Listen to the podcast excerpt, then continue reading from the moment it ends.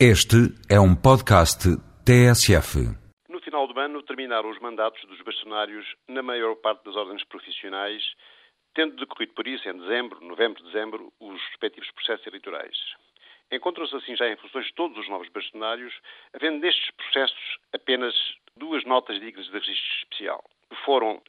do novo bastonário da Ordem dos Advogados, pelo discurso e características pessoais do candidato eleito e a forte competição entre os dois candidatos que disputaram a eleição na Ordem dos Médicos, obrigando mesmo a uma segunda volta para apurar o vencedor. Contudo, estas eleições levantaram, a meu ver, questões novas. Por um lado, o discurso mediático do novo bastonário da Ordem dos Advogados, fazendo da luta contra a corrupção,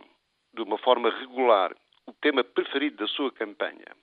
Por outro, o estilo que ultimamente já vinha caracterizando as intervenções do bastonário da Ordem dos Médicos, de regular interrogação e até contestação a algumas das medidas do Ministro da Saúde, e ainda a menor capacidade de autorregulação que as novas ordens profissionais irão mover no futuro, em resultado da recente aprovação na Assembleia da República de um novo quadro legal menos corporativo e muito mais orientado para a qualificação dos profissionais, juntamente com algumas intervenções recentes de alguns restantes bastonários em matérias delicadas e mediáticas, como foi o caso da localização do novo aeroporto de Lisboa em Alcochete, da eventual falta de transparência existente na condução de algumas atividades do BCP e da necessidade de manter e até reforçar os mecanismos de supervisão bancária e do regulador do mercado de capitais e ainda da política seguida pelo Governo na área do medicamento e da rede de farmácias alterou, a meu ver, e vai alterar ainda mais, o quadro em que as ordens profissionais se irão mover no futuro. Vão longe os tempos em que as ordens profissionais eram instituições que preocupavam essencialmente com questões protecionistas e corporativas para se afirmarem cada vez mais como entidades que pretendem ser ouvidas em matérias essenciais das políticas setoriais,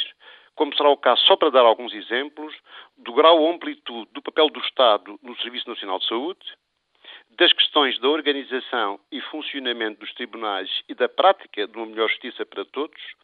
do financiamento do nosso Sistema Nacional de Segurança Social, que não ponha em causa o modelo social europeu e até onde devem ir os sacrifícios pedidos às populações na adoção de políticas orçamentais restritivas que contraem a expansão económica e o emprego. O processo de Bolonha,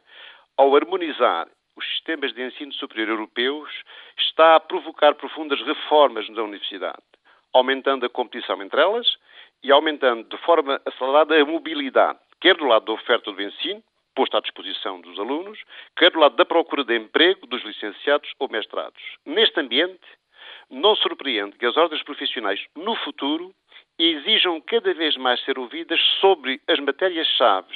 do setor profissional a que pertencem e assumam posições públicas sobre políticas cada vez mais exigentes, não só contra as matérias relacionadas com os seus profissionais, como também quanto à qualidade da cidadania que vem sendo praticada ou exercida, e por esta razão, os seus bastonários sejam cada vez mais protagonistas públicos, debatendo matérias que refletem aspirações sociais dos cidadãos, que tendem a ultrapassar cada vez mais o universo restrito dos seus associados.